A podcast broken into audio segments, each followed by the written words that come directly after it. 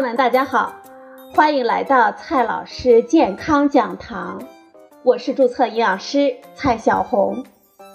今天呢，蔡老师继续和朋友们讲营养、聊健康。今天我们聊的话题是各种豆。很多人呢都知道五谷杂粮好。但是根本不清楚哪些是五谷，哪些是杂粮，认为呢把各种粮食豆子混合到一起呢，似乎这营养呢就非常的营养了。谷物相对好区分一点，分支的种类呢是有限的，但是同是豆类食物，为什么杂豆和大豆却要差别对待呢？到底哪些是杂豆？哪些是大豆呢？今天呢，我们就聊这些话题。首先呢，我们先来看一下这大豆有哪一些。大豆呢，它起源于我们中国，北至黑龙江的漠河，南至海南省的保亭均有大豆的种植。大豆古称菽，是黄豆、青豆、黑豆的总称。它是我国传统的五谷之一，也是四大油料作物之一。大豆呢，它富含蛋白质、碳水化合物、维生素、矿物质以及多种生物活性物质等等，脂肪含量更是豆类中的居首位者。而大豆呢，最让我们称道的营养价值，主要集中在以下几个方面。首先呢，第一个就是。大豆丰富的优质蛋白质的含量了。大豆中含有百分之四十二的蛋白质，是其他粮食作物的两到五倍。大豆中呢还含有我们人体所必需的八种氨基酸，其中赖氨酸的含量是非常高的。氨基酸是组成蛋白质的原材料，只有越接近我们人体蛋白质的氨基酸的模式。才越容易被我们人体吸收和利用。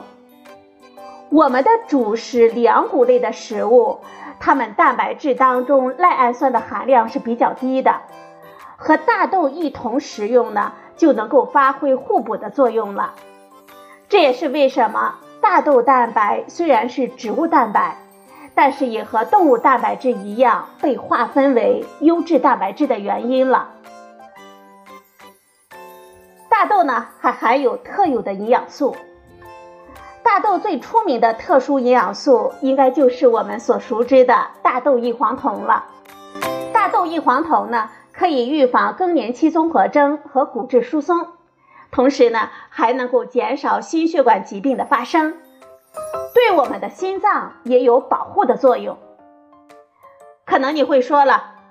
经常听说啊，吃大豆或者是豆制品会男女通杀，这男性呢会变得女性化，这女性呢会更加容易得乳腺癌，这些是真的吗？我们血液中的雌激素越高，患乳腺癌的危险性呢就会越大。但是实际上，大豆异黄酮的活性仅为我们体内雌激素的百分之二。它是一种雌激素的双向调节剂，跟女性化、乳腺癌没有什么关系。再来看一下五花八门的豆制品。作为有着上下五千年美食文化的中国人，对大豆的利用呢，可以说是五花八门。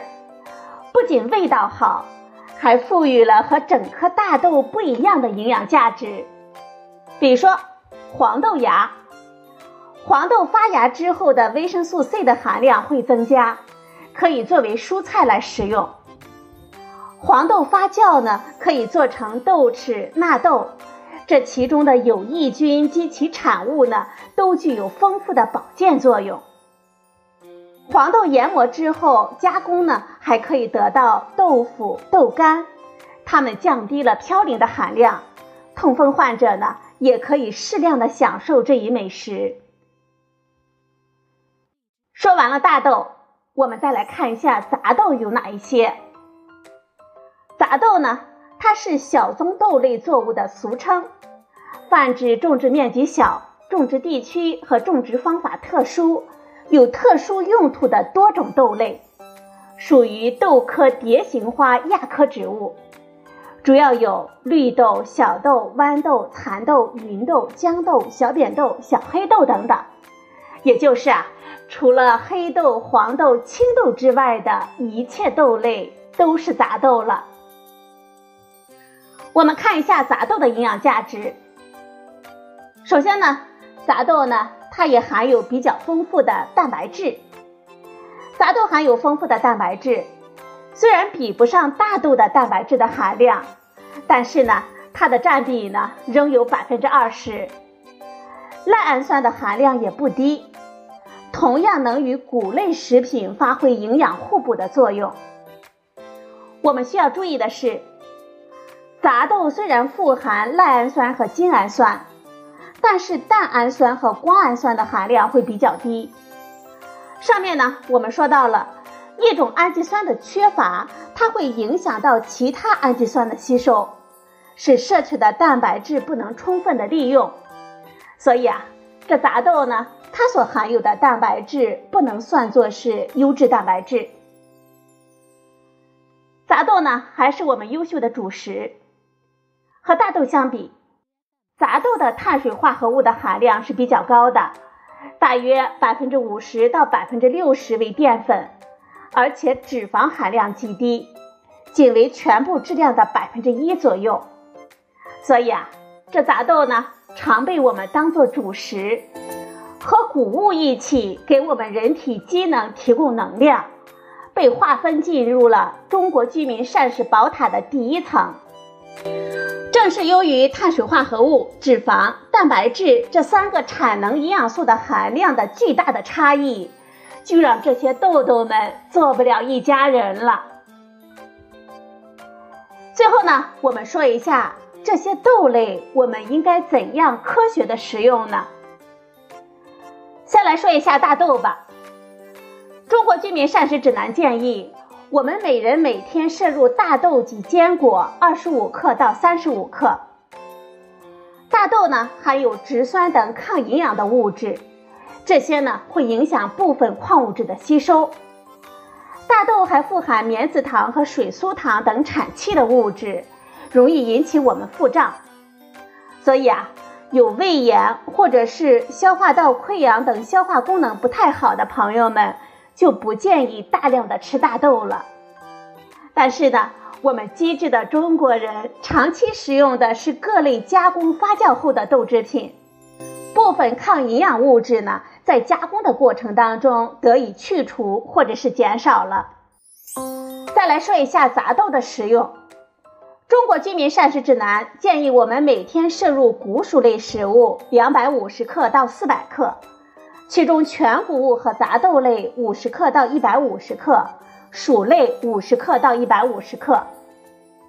杂豆呢，既可以搭配米面等主食一起来使用，比如说绿豆粥、红豆包、八宝饭等等，也可以作为下饭的配菜辅以主食，比如说豌豆炒腊肉、折耳根拌胡豆、芸豆烧肉等等。虽然大豆和杂豆呢是有所不同的，各有各的价值，但是啊，这食物本身呢并没有高低贵贱。世界上呢暂时还没有一种单一的食物能够满足我们人体所有的营养需求，所以呢，我们建议大家要食物多样，平衡膳食呢才是我们健康的有力保障。好了，朋友们，今天的节目呢就到这里，谢谢您的收听，我们明天再会。